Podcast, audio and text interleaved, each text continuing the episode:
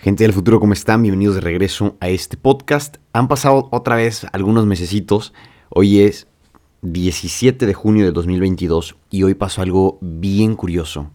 Estaba en un TEA, que es un taller de excelencia en agua, que en el programa este que les contaba antes que estoy, eh, que es Vértice, un programa de liderazgo.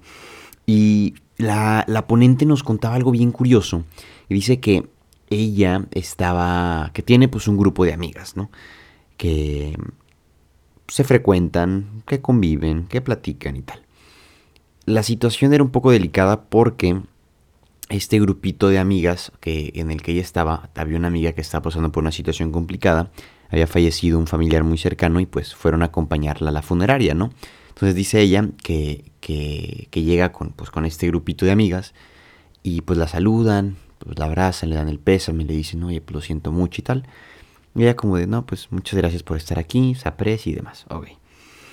Y dice que tiempo después va llegando pues otro grupito de amigas de esta persona que había perdido al ser querido.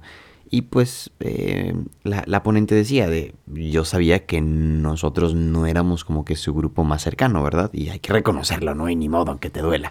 Entonces va llegando este, este segundo grupo de, de amigas eh, y van viendo que la, la, chava de la pérdida apenas las ve y se quiebra.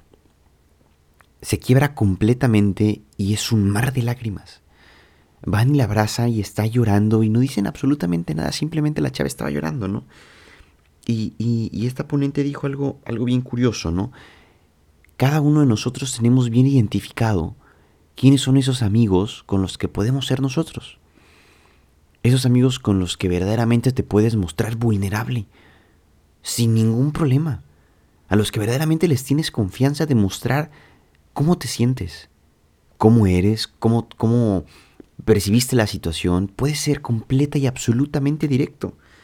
Y, fue, fue, bien curioso, porque ella decía que durante eh, pues el paso no solo de la escuela, sino que de la vida vas haciendo amigos grupos de amigos a través de actividades, de fiestas, momentos diferentes, pero es muy recomendable identificar pues este grupo de amigos que es, tienes un vínculo fuerte con ellos, porque son con los que verdaderamente te vas a sentir apoyado, son con los que verdaderamente vas a sentir que hay alguien que te está escuchando y está contigo en ese momento, ¿no?